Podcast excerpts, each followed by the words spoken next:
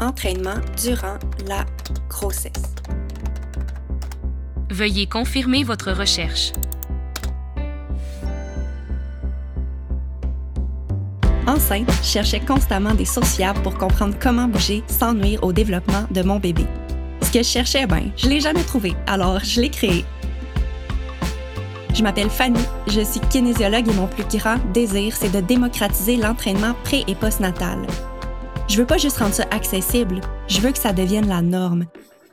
Parce que je te jure que c'est la clé pour mieux te sentir dans ton corps en changement, te préparer à l'accouchement et améliorer ta guérison postnatale. Dans chaque épisode, je te simplifie la vie en vulgarisant les notions plus complexes en lien avec la périnatalité parce que je sais que tu as d'autres choses à faire que chercher l'information fiable. Bienvenue sur le podcast Marcher Saut, la référence pour le bien-être des futures et des nouvelles mamans.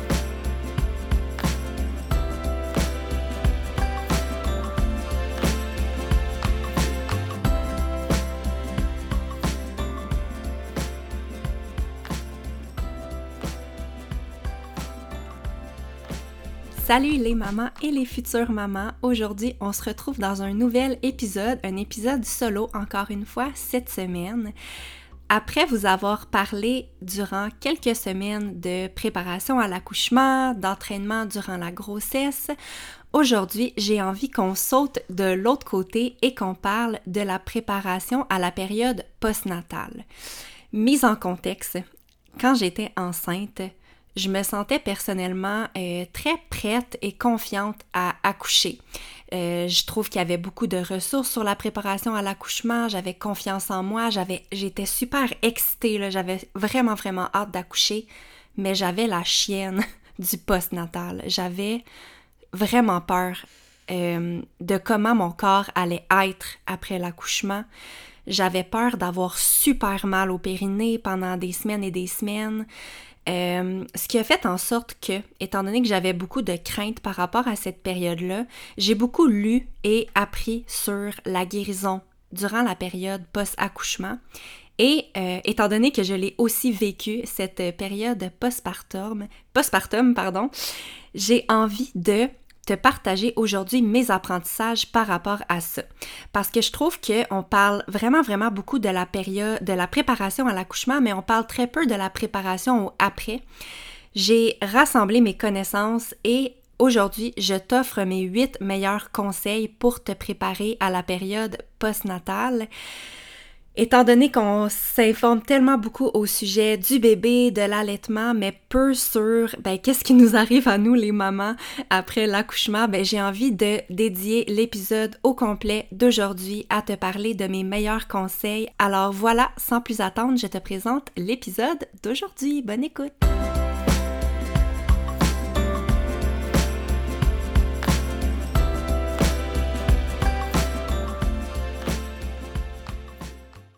À la fin de l'épisode d'aujourd'hui, j'aimerais vraiment que tu repartes avec plus d'outils, de connaissances au sujet de la période postnatale. Donc, j'ai regroupé ça en huit conseils et je commence direct, directement avec mon conseil numéro 1 pour mieux te préparer à la période postnatale et c'est de comprendre les changements à venir dans le quatrième trimestre, les changements au niveau corporel et émotionnel que tu pourrais vivre dans cette période-là. Donc, je trouve que je l'ai nommé, mais une des meilleures façons de diminuer nos craintes, c'est de comprendre c'est quoi qui s'en vient, tu pour nous, les nouvelles mamans. Donc, euh, je t'invite vraiment à t'informer sur les choses normales qui peuvent se produire dans cette période-là et les choses qui sont un peu moins normales et qui devraient te sonner des cloches. Euh, je veux juste mentionner ici, avant de te parler des changements euh, pour lesquels tu peux t'attendre, que j'aimerais vraiment beaucoup faire un épisode prochainement axé sur la guérison post-césarienne, OK? Donc, j'ai souvent la question, Fanny, est-ce que tes conseils s'appliquent aussi aux femmes qui ont eu euh, une césarienne? Et euh, c'est sûr que oui, aujourd'hui, il y a beaucoup, beaucoup de conseils qui vont s'appliquer également aux femmes qui vont vivre une césarienne. Cependant, c'est sûr que les conseils euh, s'appliquent pour les deux types d'accouchement. Euh, aujourd'hui, j'ai vraiment essayé de penser de manière large pour te présenter des conseils qui sont vraiment généraux. Mais si tu as des questions vraiment sur la guérison post-césarienne, sache que je veux préparer un épisode sur le sujet éventuellement. Ceci étant dit, Conseil numéro 1, comprendre les changements qui s'en viennent pour toi. Dans le quatrième trimestre, le quatrième trimestre, en passant, c'est les trois mois qui vont suivre ton accouchement. Donc, euh, dans la grossesse, on a trois trimestres et le quatrième trimestre, c'est le trimestre qui va suivre euh, le troisième trimestre de la grossesse. Ce que tu peux t'attendre dans cette période-là, c'est, ben, premièrement, des, euh, tu peux t'attendre à avoir des pertes sanguines. Ça peut aller jusqu'à six semaines et ce, même si tu as eu une césarienne. Donc, euh, les pertes sanguines, c'est quelque chose qui est normal. Par contre, ce qu'il faut savoir, c'est que tu au sujet des pertes sanguines, ce qu'on veut, c'est une légère amélioration de jour en jour, dans le sens où si tu te rends compte que dans la période postnatale, il y a un moment où est-ce qu'il y a beaucoup plus de sang qu'à l'habitude, euh, ça c'est peut-être un signe qu'il y a une hémorragie et euh, c'est pas normal. Alors c'est important de consulter s'il y a des pertes de sang qui sont vraiment très grandes après plusieurs jours, par exemple. Donc les pertes sanguines sont normales, mais généralement elles s'améliorent de jour en jour après l'accouchement.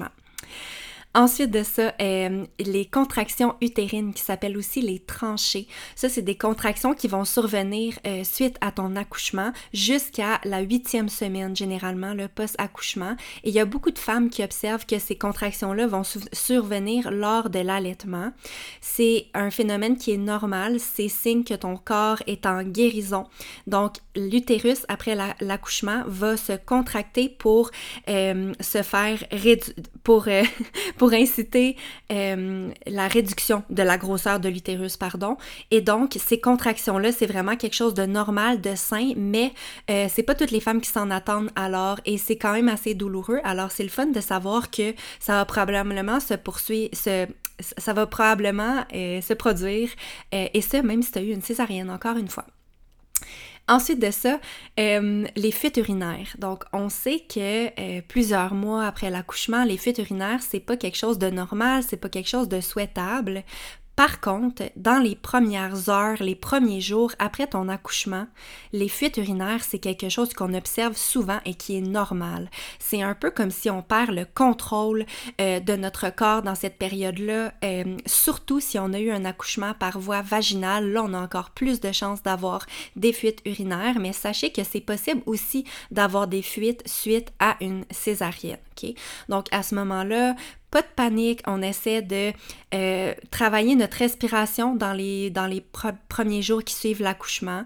Euh, travailler notre respiration diaphragmatique. Donc, on essaie de venir respirer dans nos poumons pour les faire grossir. Euh, juste le travail de notre respiration, ça peut aider notre plancher pelvien à euh, guérir suite à l'accouchement. Et tout ça pour dire que les fuites urinaires, c'est pas inquiétant là, dans les premiers jours. On se protège avec un protège dessous. on panique pas avec ça. Et comme les pertes sanguines, en fait, ce qu'on souhaite, c'est que ça s'améliore de jour en jour on dit que les fuites urinaires qui persistent à plus que trois mois post-accouchement, ça, ça devient un peu plus problématique, mais dans les trois premiers mois qui suivent un accouchement, c'est quelque chose de normal en autant que ça s'améliore. Et là, on sait qu'il y a plusieurs choses à faire pour la guérison euh, euh, pelvienne qui va aider justement euh, à la diminution des fuites, mais c'est pas, pas le sujet du jour. Donc, je voulais simplement vous dire que les fuites urinaires, c'est un symptôme qui est courant suite à l'accouchement. Ensuite, la constipation aussi, c'est quelque chose de super fréquent. La constipation, les hémorroïdes après l'accouchement, il y a beaucoup de femmes qui souffrent de ces conditions-là.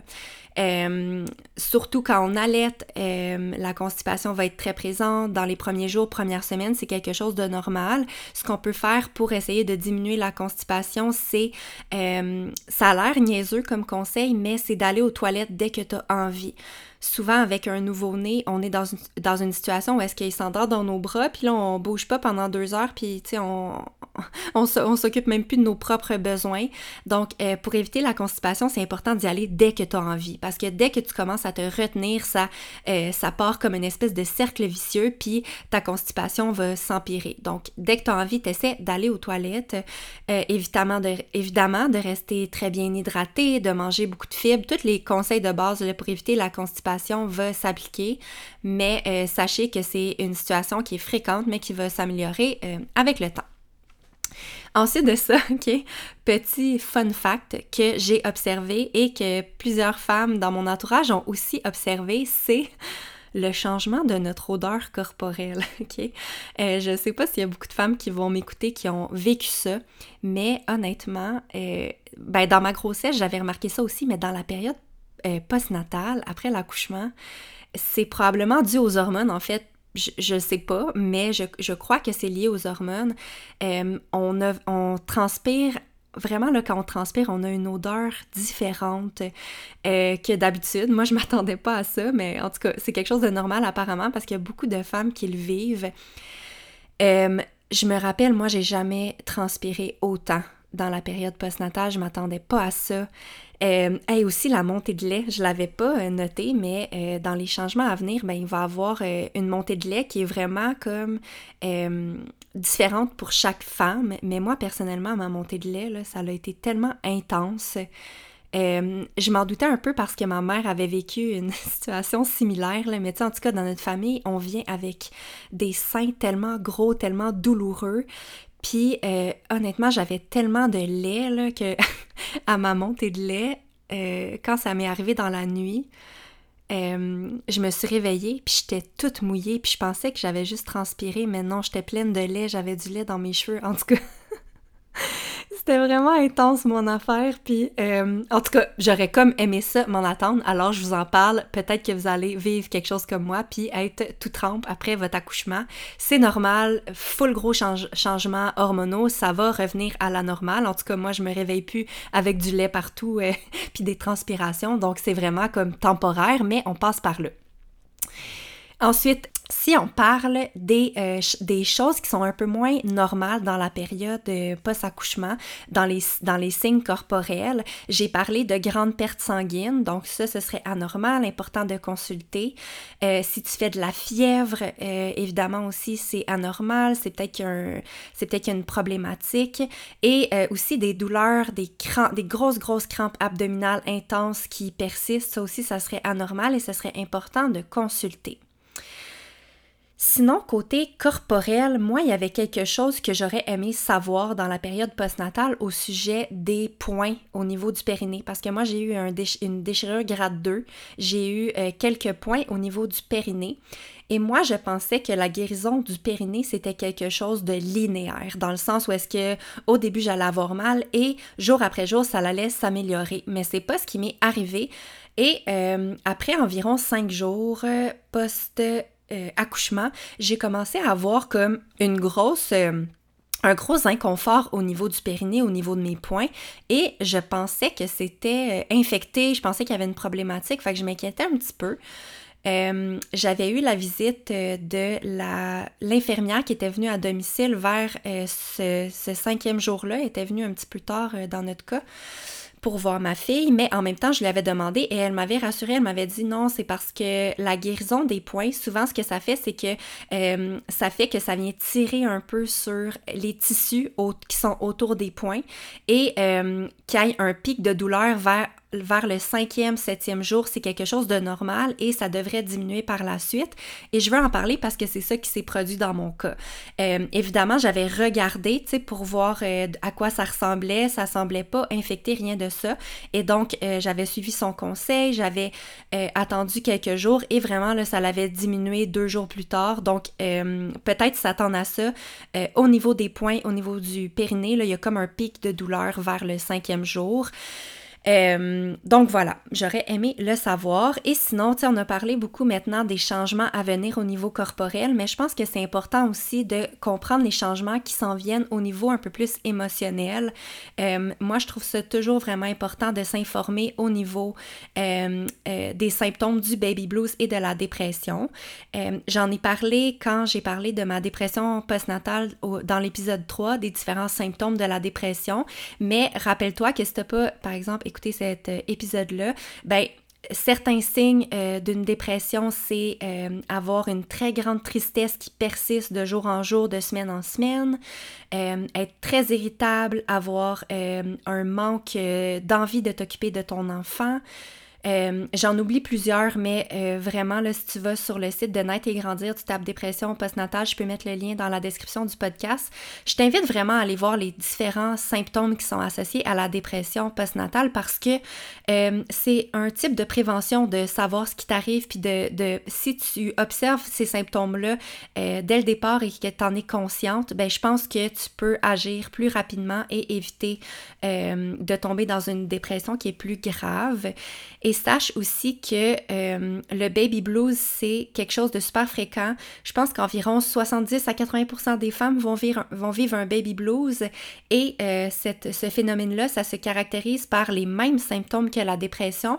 Seulement, ça, arrive vraiment au début, début de la période postnatale. Donc, tu sais, comme dans la première semaine, c'est des symptômes qui sont super intenses puis qui sont liés vraiment aux changements hormonaux. Donc, le baby blues, généralement, ça s'estompe après deux semaines maximum.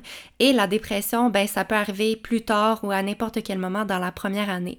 Donc, super important à savoir euh, les changements à venir. Donc ça, c'était mon conseil numéro un. Il était long ce point-là, je voulais le mettre en premier parce que j'avais beaucoup de choses à dire par rapport à ça. Par la suite, mon conseil numéro 2 pour mieux vivre ta période postnatale, c'est d'avoir des connaissances sur les façons que tu peux, euh, en fait, sur les, choses que tu peux faire pour favoriser la guérison de ton corps. ok? Donc, moi, j'en parle souvent. La première étape dans la période postnatale pour euh, pour t'assurer que ton corps récupère bien, c'est de te laisser une bonne période de repos. Donc, généralement, après un accouchement par voie vaginale qui s'est bien déroulé, euh, on veut s'accorder, un bon deux semaines de repos. Et en cas de césarienne, on peut étaler ça jusqu'à un bon quatre semaines post-chirurgie pour donner à notre corps tout le repos qu'on a besoin pour qu'il puisse guérir. Parce que avant d'entamer n'importe quel de retour à l'entraînement, c'est vraiment une étape qui est cruciale. Euh, imagine que tu te blesses, tu fais, une, te fais n'importe quoi à ton corps, une entorse. Euh, généralement, ben, quand on se fait une blessure, on y pense que ben là, on est blessé, on va se reposer, tu sais. Mais suite à un accouchement, c'est pas toutes les femmes qui pensent à ça et, et qui pensent que c'est important. Souvent, on se lance dans notre nouveau rôle de maman sans nécessairement penser au fait qu'on a besoin du repos et je vous dirais que c'est vraiment, vraiment essentiel. Alors, mon conseil numéro 2, c'est vraiment de savoir comment optimiser ta guérison. Donc, dans les deux premières semaines, dans cette euh, période-là, ce que tu veux faire, c'est euh, essayer de te reposer dans une... en fait, essayer de passer beaucoup de temps dans une position qui est allongée, donc à l'horizontale, pour permettre à ton plancher pelvien, à tes abdominaux de récupérer. Parce qu'à n'importe quel moment, quand tu es debout ou assise ou dans n'importe quelle position autre que couchée, tu mets un poids sur ton plancher pelvien et tu euh, demandes à tes abdominaux de travailler. Donc, dans cette période-là, si on veut qu'un muscle puisse se reposer et guérir, on veut euh, éviter de mettre un stress dessus. C'est sûr qu'on veut pas éviter à 100% de mettre un stress parce qu'un léger stress, ça va être bon pour la guérison, mais ce qu'on veut, c'est éviter les positions qui sont prolongées, debout, assise. Donc, tu sais, même pour, euh, pour allaiter, dès le début, ça peut être super pratique d'apprendre à allaiter sur le côté. Moi, j'avais beaucoup aimé ça, ça prend de la pratique, mais ça permet euh, vraiment euh, un bon repos pour le plancher pelvien. Donc, pensez à vraiment rester allongé. essayez de se lever euh, que pour les choses qui sont essentielles. Donc, euh, aller se nourrir, aller aux toilettes, s'occuper de son bébé, mais tu sais, euh, dans les deux semaines, si possible, si tu es capable de laisser faire un petit peu les tâches ménagères, c'est sûr que c'est plus facile à dire qu'à faire, mais c'est c'est le temps de te reposer. Le Profite-en, ça n'arrive pas souvent dans ta vie que tu peux avoir deux semaines de repos. C'est vraiment, ça va être vraiment favorable si tu le fais par la suite pour ton corps. Donc, éviter les positions debout et assises prolongées. Pour la marche, ben, on veut, euh, on veut éviter de marcher très très longtemps. Euh, si tu retournes marcher, ça peut être fait, dans les deux premières semaines, mais vas-y graduellement, commence par quelques minutes seulement. Observe comment tu te sens pendant la marche, après la marche et même comme 12, 40, 24 heures après ta marche, parce que des fois, les symptômes désagréables n'apparaissent pas nécessairement pendant la marche, mais plus tard. Donc, c'est important de garder un œil là-dessus. Puis si tu te rends compte que tu as des lourdeurs, des douleurs au niveau abdominal ou pelvien suite à ta marche, ben c'est important de réduire. Ça veut dire que ton corps a été trop stressé. Donc, on essaie de faire vraiment des petites minutes d'activité. On essaie de changer de position souvent, euh, de pas rester assise ou debout trop longtemps. Il y a aussi les positions en déclive qui peuvent, qui peuvent être super euh, bénéfiques dans cette, cette période-là, pardon. Euh, position en déclive, en fait, ça veut dire avoir le bassin dans une position qui est plus haute que ton cœur. Puis là, peut-être tu m'écoutes puis, tu dis, ben comment je fais ça, tu sais, je me suspends au plafond? Non. En fait, des positions en déclive, ça peut être fait ben, de deux manières que j'apprécie beaucoup. La première manière, c'est de te coucher dans la position sur le dos et de surélever légèrement ton bassin en glissant un coussin en dessous de tes fesses pour venir supporter ton bassin. Et là, tu peux prendre cette posture-là en déclive pendant plusieurs minutes pour donner une pause à tes abdominaux et à ton plancher pelvien. Euh, ça diminue la pression à ce niveau-là, puis ça, fait vraiment du bien, surtout en fin de journée quand on sent qu'on a comme des lourdeurs. Ça peut être une position qui est super confortable. Et si jamais tu n'es pas confortable sur le dos, ça peut aussi être fait dans une position à quatre pattes. Donc, à partir de la position à quatre pattes, si tu veux que ton bassin soit plus haut que ton cœur, ce que tu veux faire, c'est descendre sur les avant-bras, sur les coudes, afin que tes fesses soient un peu dans les airs, donc un peu comme une posture de chien à tête en bas, mais en appui sur les genoux et sur les avant-bras. Même chose ici, tu peux aller respirer puis profiter du fait que tu n'as aucune pression sur ton plancher pelvien. Donc, petit truc pour favoriser la guérison euh, suite à ton accouchement. Ensuite, euh, il y a toujours la bonne vieille glace hein, qui, peut, qui peut être vraiment bénéfique dans cette période-là. Donc, euh, au niveau du périnée, si tu as eu un accouchement par voie vaginale, euh, sinon, suite à une césarienne, ça peut être aussi au niveau de l'abdomen, au niveau de la cicatrice. C'est sûr qu'il faut que tu t'assures que ça soit pas mouillé à ce niveau-là. Généralement, la glace, ça peut être appliqué entre 10 à 15 minutes et ce, plusieurs fois par jour. C'est vraiment quelque chose qui va avoir comme effet de diminuer l'enflure. Donc, au niveau du plancher pelvien suite à l'accouchement, c'est vraiment, vraiment bénéfique de faire ça.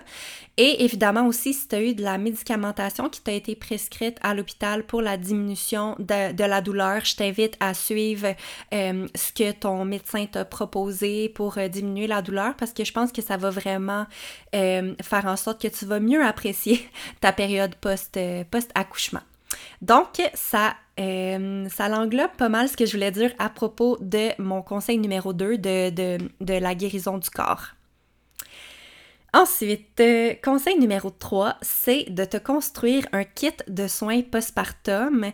Euh, ça, dans mes recherches euh, lors de ma grossesse, c'est vraiment quelque chose à quoi j'avais porté beaucoup attention et j'avais décidé de me faire un kit de soins pour mon, mon postpartum et j'avais vraiment pas regretté de l'avoir. Alors aujourd'hui, je veux vraiment comme te partager c'est quoi les items que j'avais achetés. Que j'avais préparé et euh, ben en fait, je vais juste te parler des choses les plus importantes parce que je pense qu'on peut facilement se perdre quand on va sur Pinterest puis qu'on tape euh, kit de soins postpartum. Ils vont nous présenter comme 70 items. Moi, je pense que j'en ai 8 pour toi. des choses, des items que j'avais vraiment comme aimé avoir puis qui ont vraiment fait en sorte que mon postpartum a été plus confortable. Euh, c'est sûr qu'il y a beaucoup de choses là-dedans qui sont en lien avec le soin du périnée, mais je pense que, tu sais, vaut mieux les avoir parce que c'est quand même, euh, sais, euh, trois femmes sur quatre euh, environ qui, qui vont accoucher par voie vaginale. Donc, je pense que ça vaut la peine d'être préparé dans ce sens-là. Donc, pour le kit de soins postpartum et dans la description, parce que je sais que peut-être tu conduis, peut-être que tu cours pendant que je te parle, et là, pour pas que tu aies besoin de réécouter le podcast au complet, je vais te mettre des liens, OK? je, vais, je vais être gentille, je vais te mettre des liens dans la description du podcast. Comme ça, tu vas pouvoir aller cliquer sur mes différents liens pour avoir accès aux, euh, aux items que je te propose dans ce kit-là. Donc, euh, item numéro un, c'est la bouteille pour rincer le périnée après être allé aux toilettes. Moi, je trouvais ça tellement bizarre, je comprenais pas tellement comme l'utilité jusqu'à temps que j'accouche et que j'aille des points et que je doive aller uriner, euh, aller aux toilettes après l'accouchement, puis que là, ça te tente pas tellement d'aller euh, t'essuyer avec du papier de toilette sec dans ce coin-là. Fait que dans le fond, c'est super utile parce qu'après être allé aux toilettes, ce que tu fais, c'est que tu prends la bouteille puis ça vient comme asperger euh, la région du périnée. Et ensuite, moi, ce que je faisais, c'est que je prenais comme une serviette propre et je venais juste éponger mon périnée c'est moi pour vrai c'est comme c'est mon must c'est la chose que j'ai le plus aimé avoir euh, dans cette période là pour le soin du périnée Ensuite de ça, je m'étais, item numéro 2, je m'étais préparé des padsicles. Puis là, ça, il y a comme beaucoup de recettes aussi. J'avais trouvé ça sur Pinterest. C'est important de prendre des, euh, des ingrédients de qualité. Ça aussi, je vais vous mettre un lien vers euh, comment faire. En gros, là, ce que tu fais, padsicle, c'est comme un peu comme des pads pour le périnée, mais euh, tu mets ça dans le congélateur comme avant ton accouchement, puis là, après que tu ailles accoucher, ben, c'est comme euh, des ice packs, mais pour ton périnée. Puis euh, ils contiennent comme des ingrédients qui vont favoriser la guérison de ton périnée. Fait que c'est moi j'avais vraiment aimé ça aussi. Je les avais préparés d'avance. Fait que qu'est-ce que tu fais c'est que tu vas t'acheter des grosses serviettes sanitaires pas parfumées évidemment là, vraiment sans parfum. Euh, à la pharmacie ou ça peut être des réutilisables. Je suis certaine que ça peut fonctionner aussi. Moi, j'avais pris euh, des jetables. Ensuite, tu vas mettre de l'aloès. Euh, moi, je conseille quand même de prendre des ingrédients bio là, parce qu'on va quand même mettre ça directement sur notre périnée. Alors, euh, misez quand même sur la qualité des ingrédients si vous décidez de faire euh, ce soin-là. Donc, euh, aloès et de l'amamélis. Donc, c'est moi, j'avais, je, connaissais pas ça là, avant de faire ces recherches-là, mais je vais vous mettre un lien vers le padsicle puis les différents ingrédients. Donc, tu mélanges ça, tu mets ça sur ta serviette sanitaire et ensuite, tu, comme tu la replies, donc tu gardes l'emballage et tu mets ça au congélateur. Puis là, après ton accouchement, si tu as eu un accouchement par voie vaginale, tu vas être super contente d'avoir ça. Ça vient vraiment soulager euh, la région du périnée. Donc, euh, c'était mon deuxième item que j'avais full aimé avoir. Ensuite de ça, moi, j'avais beaucoup aimé aussi avoir les tox. Encore une fois, j'avais aucune idée c'était quoi là, avant de, de préparer mon kit. Mais dans le fond, des tox, c'est comme, euh, c'est utile pour s'essuyer les fesses quand tu as des hémorroïdes après l'accouchement, euh, parce que c'est vraiment plus agréable en fait que s'essuyer avec du papier de toilette et ça vient vraiment bien nettoyer la région euh, anale. Donc ça aussi, je vais vous mettre un lien. Moi, je, les avais vraiment utilisé là, cet item-là. Ensuite, c'est d'avoir, ben, aussi, tu sais, t'achètes des serviettes sanitaires pour tes padsicles, mais tu peux aussi en avoir, tu sais, des vraiment grosses serviettes sanitaires ou même, tu sais, comme des, ils vendent des couches aussi pour la période postnatale. Donc, moi, je m'étais acheté vraiment comme des grosses culottes, euh, pas élégantes, là, mais vraiment confortables, puis avec des serviettes sanitaires, puis j'avais mis ça dans mes premières journées, puis honnêtement, ça fait toute la différence d'avoir comme des, des sous-vêtements qui sont adaptés. Moi, j'avais préféré ça à des grosses couches, juste parce que je me sentais comme plus féminine, je pense. Mais j'avais vraiment aimé avoir cet item-là aussi. Donc, 1, 2, 3, 4, mon cinquième item pour l'allaitement, là, honnêtement, si vous n'avez pas cette crème-là, courez vous la chercher. Ça s'appelle la crème Lanolin. Euh, c'est comme une petite bouteille mauve. Moi, je l'avais reçue à mon shower, mais euh, je m'en étais racheté par la suite. Et là, là, sérieusement, moi j'avais tellement peur d'avoir mal au sein que j'ai exagéré sur cette crème-là. Parce que qu'est-ce qui est le fun avec ça, c'est que dans le fond, tu les mets sur tes mamelons, puis ça prévient les blessures au niveau des mamelons quand t'allaites, OK? Puis c'est compatible avec l'allaitement, dans le sens où est-ce que si tu mets de la crème, puis que tu as besoin d'allaiter une heure plus tard, ben t'as pas besoin d'enlever la crème, là. Fait que euh, c'est le fun pour ça parce que t'as pas besoin de t'en faire pour ton bébé, puis c'est super bon pour la guérison, ok? Donc là, écoutez bien ce conseil-là la crème, là, vous en mettez plus que pas assez. dans le fond, moi, après chaque allaitement, je m'en mettais vraiment une grosse couche. Euh, Puis, tu sais, des fois, je m'en mettais même une autre fois avant de réallaiter parce que j'avais vraiment la phobie d'avoir comme des gales sur les seins et je n'ai jamais eu mal au sein avec cette crème-là. Fait que ça, ça a vraiment été un item que j'ai full aimé pour euh, le postnatal. Je vous recommande vraiment cette crème. En parlant de sein, euh, j'ai eu, je vous le disais un petit peu plus tôt, une montée de lait vraiment très intense et je n'avais pas préparé cet item-là. Euh, un item que j'ai vraiment aimé, c'était comme des, ben en fait juste des ice packs euh, pour la montée de lait. Moi, mon chum en avait trouvé au, à la pharmacie, mais je pense que ça peut être en fait n'importe quel ice pack. C'est juste que les ice packs qu'il avait trouvé, ils étaient comme ronds, fait que je me mettais ça comme dans mon soutien-gorge d'allaitement. Puis ça me soulageait vraiment beaucoup euh, vers le troisième, quatrième jour quand j'avais eu ma montée de lait. Fait que quelque chose vraiment, tu sais, de, de, frais pour soulager la montée de lait, moi, je te conseillerais aussi d'avoir ça.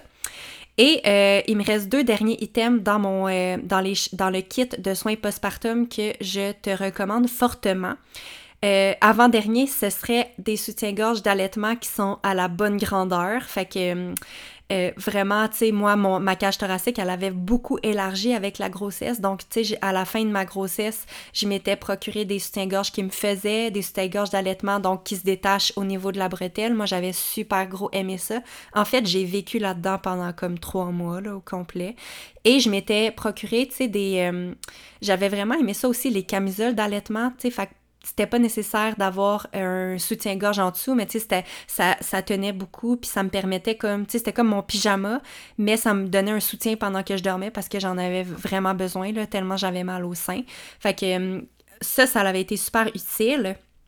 Et dernier item que je te recommande vraiment, c'est d'avoir des vêtements qui sont confortables pour la période postnatale. Fait que tu sais, moi j'étais allée me chercher euh, des. Ben, en fait, j'avais continué à mettre mes pantalons de grossesse je m'étais acheté des nouveaux pyjamas un peu plus grands puis super confortables euh, pour m'assurer vraiment là, de me sentir super bien puis de pas me sentir serrée dans mes nouveaux vêtements, dans mes vêtements après mon accouchement.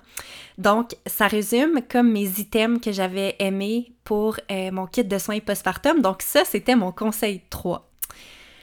Dans les prochains euh, conseils, là, ça fait, déjà longtemps que je parle, mais euh, j'ai vraiment comme concentré les points les plus importants au début, en début de podcast. Donc là, les points à venir, ça va être un peu plus bref, mais je pense qu'ils sont tout aussi importants à considérer.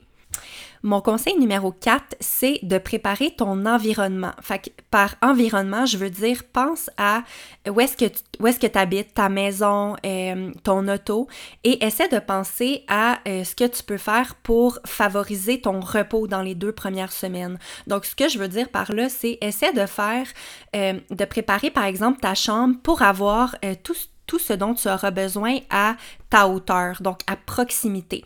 Donc, euh, ça a l'air niaiseux comme ça, mais se pencher dans la période postnatale, surtout si tu as eu une césarienne, c'est quelque chose de super exigeant. Alors, si tu es capable de mettre toutes les choses à ta hauteur, pour, tu sais, pas par exemple de serrer des choses dans un tiroir près du sol.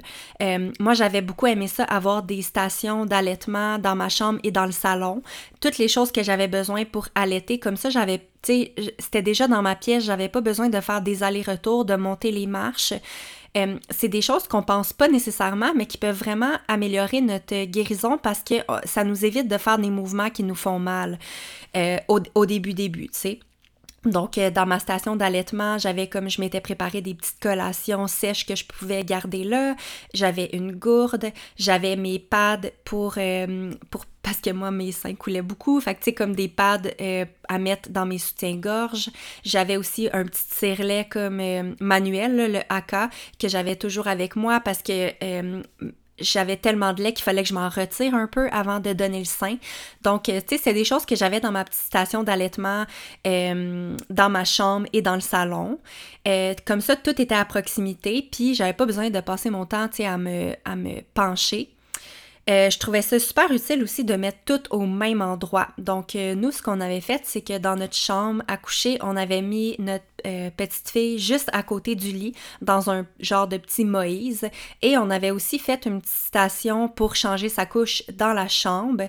Comme ça, ça faisait en sorte que la nuit, c'était vraiment plus agréable.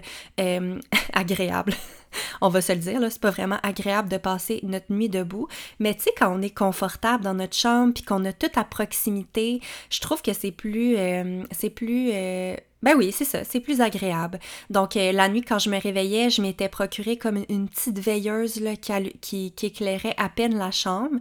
Comme ça, ça gardait une ambiance vraiment comme nocturne, ça venait pas trop réveiller ma fille. Euh, j'avais mis, c'est ça, une station pour changer sa couche comme ça. Tu sais, j'avais juste deux pas à faire, je pouvais aller la changer. J'avais amené des couches dans ma chambre. Euh, son lit était juste à côté, donc j'avais juste, tu besoin de me relever par le côté, de la prendre, de l'amener dans le lit pour, pour l'allaiter donc ça, j'ai vraiment, aimé ça aussi. Puis, euh, je m'étais préparée aussi, là, ça c'était comme mon highlight de la, de la période de l'allaitement. Avant d'accoucher, je m'étais préparé euh, des boules d'énergie. Des petites boules d'énergie que j'avais congelées. Puis tu sais, là-dedans, il y avait comme euh, du, gruau, des dates, euh, tu sais, vous pouvez trouver des recettes en ligne de boules d'énergie. Puis dans la période postnatale, honnêtement, j'avais tellement faim que je me mettais des petites boules d'énergie avant de me coucher comme à côté de mon lit.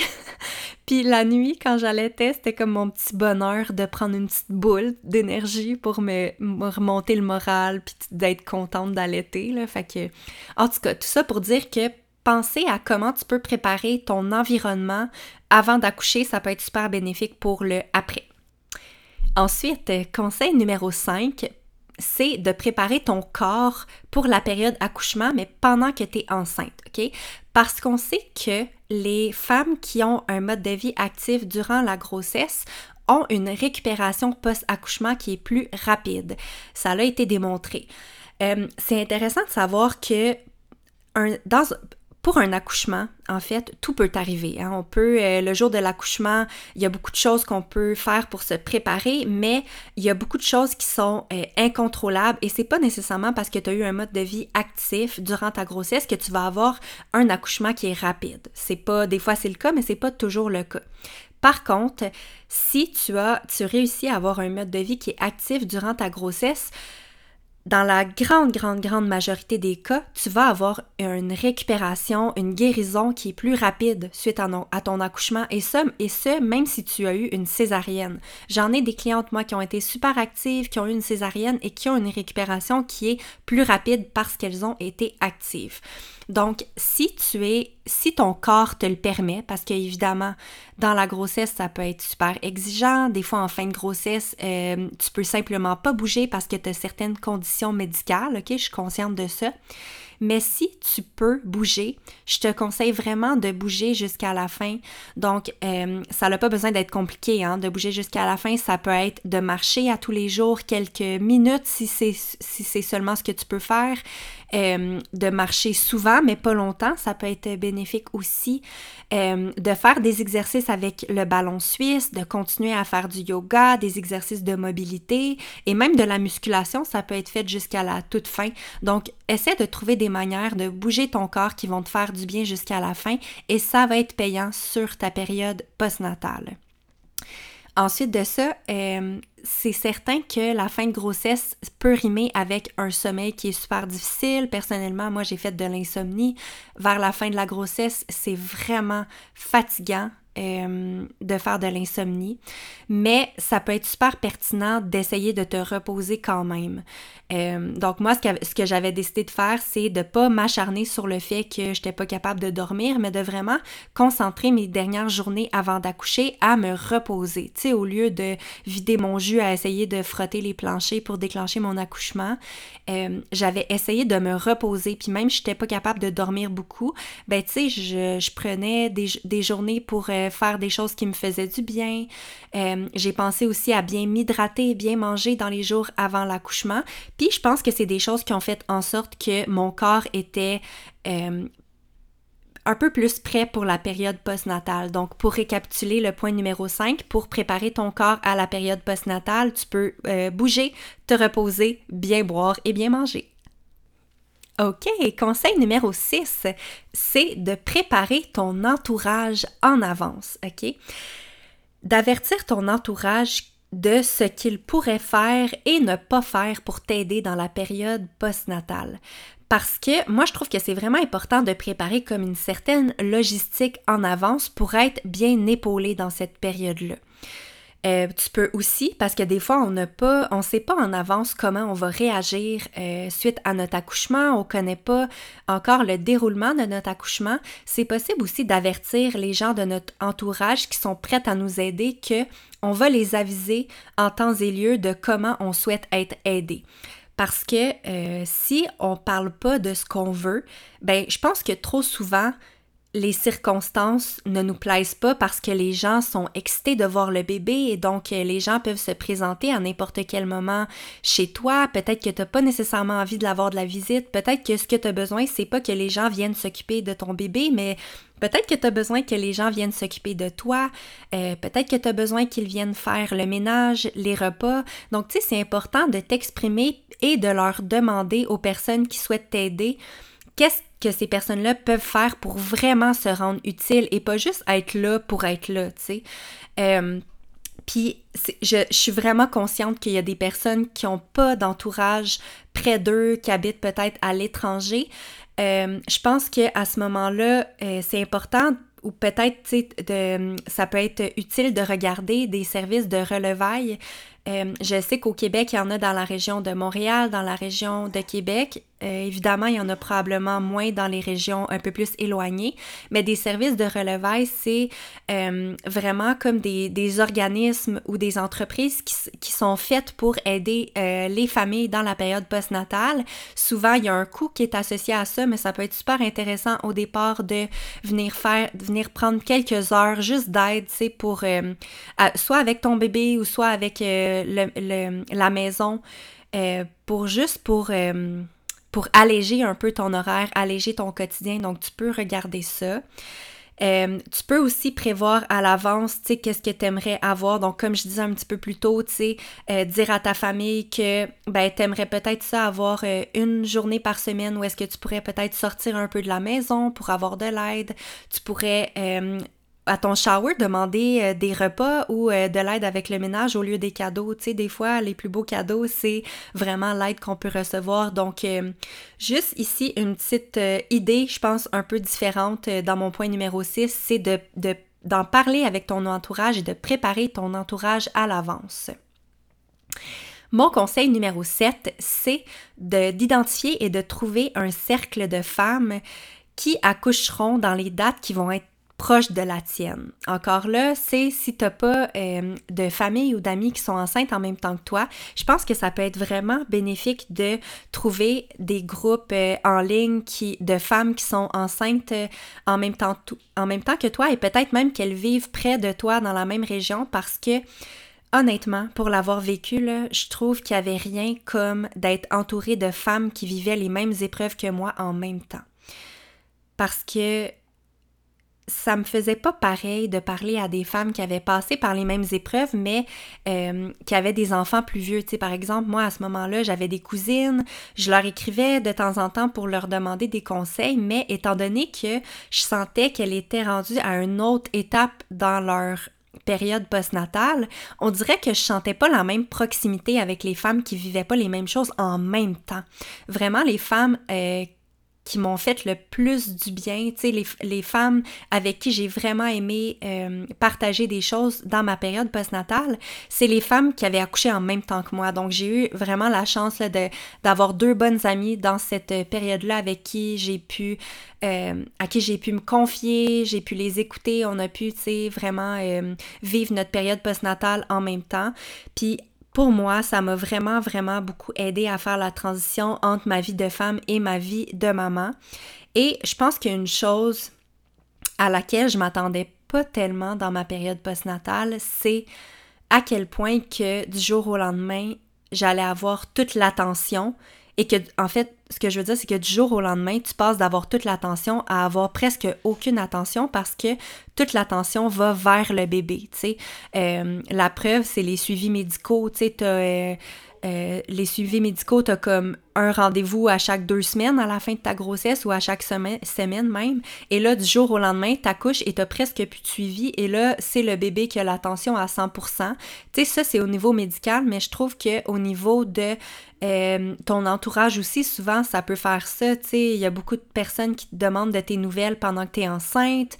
Euh, on prend bien soin de toi. Puis là, du jour au lendemain, ben, les gens te demandent des nouvelles du bébé et te parlent un peu moins de toi. Fait que, euh, juste le fait, je pense, de t'encercler de femmes qui vivent la même chose que toi dans cette période-là, je pense que ça l'aide à cette transition-là d'avoir un peu moins d'attention. En tout cas, tu sais, je sais pas si c'est un, conseil qui va résonner avec euh, autant de femmes que les derniers points, mais je voulais quand même le nommer parce que moi, c'est vraiment comme une des choses qui m'a le plus aidé. Là. Euh, merci à mes amis qui ont été là pour moi dans cette période-là. Vous allez vous reconnaître.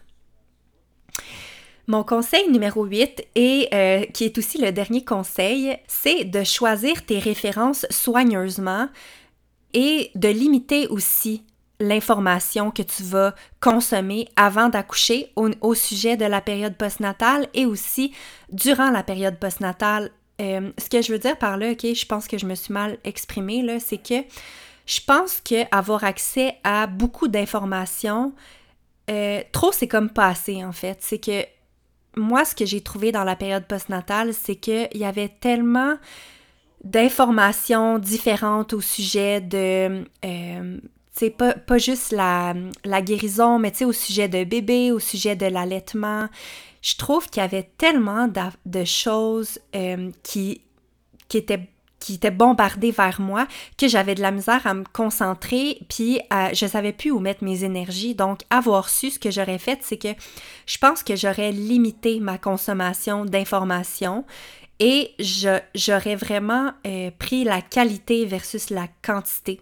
Et ça, c'est un conseil qui m'est venu suite à une discussion que j'avais eue avec ma mère qui m'avait dit, tu Fanny, moi dans mon temps, il y avait juste le mieux vivre comme information. Il n'y en avait pas de, site, de 10 000 sites Internet qui disaient fais ça, fais ci avec ton bébé.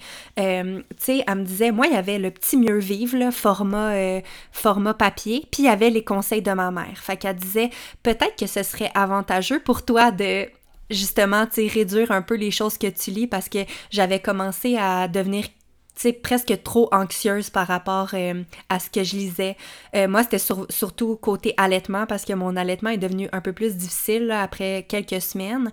Donc, en préparation à la période postnatale, je pense que tu peux te concentrer à trouver des sources fiables et à te limiter à ces sources-là parce que quand on vit après ça un, certain événement et qu'on commence à chercher de l'information, ben des fois on est bombardé puis on sait plus où regarder. Donc, euh, ça serait finalement mon dernier conseil pour te préparer à la période postnatale. Donc, c'était beaucoup d'informations. Ok, je vous fais un recap euh, de mes huit conseils pour réussir à mieux vivre ta période postnatale, à bien te préparer. Donc, euh, premier conseil, c'est de comprendre les changements à venir au quatrième trimestre, les changements corporels et émotionnels.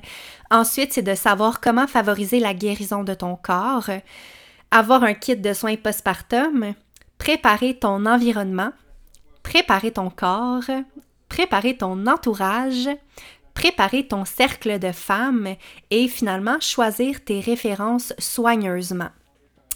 En terminant, je voulais te rappeler que chez Marchesso, il existe un programme qui s'appelle le programme Réadaptation postnatale 101 et qui a été conçu pour te soutenir dans cette période-là qui est la période postnatale.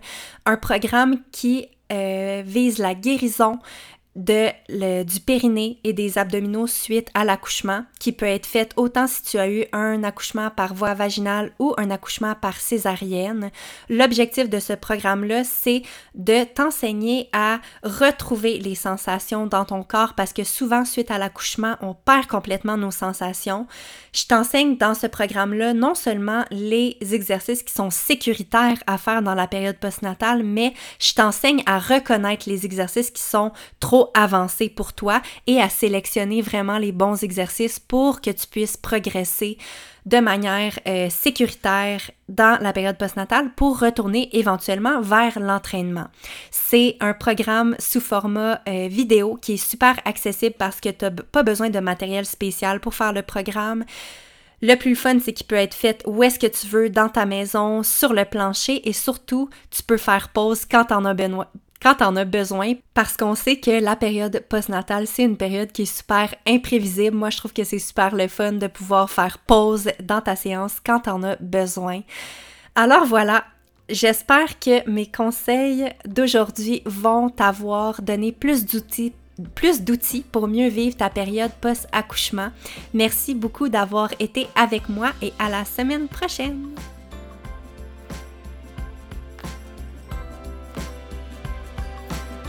Hey, merci pour ton écoute. Si tu as apprécié l'épisode d'aujourd'hui, je t'invite à le partager avec les mamans dans ton entourage. C'est facile, tu as juste à prendre une capture d'écran sur ton téléphone et à partager la photo dans tes stories Instagram. Toi, ça te coûte rien, puis moi, ben, c'est ma plus belle paye parce que ça me confirme que mon travail est apprécié et utile. Si tu as envie de me partager tes suggestions pour que je puisse inclure des sujets qui te parlent dans mes futurs épisodes, écris-moi sur mon compte Instagram marche barre en bas saut. Merci d'avoir été au rendez-vous et à bientôt!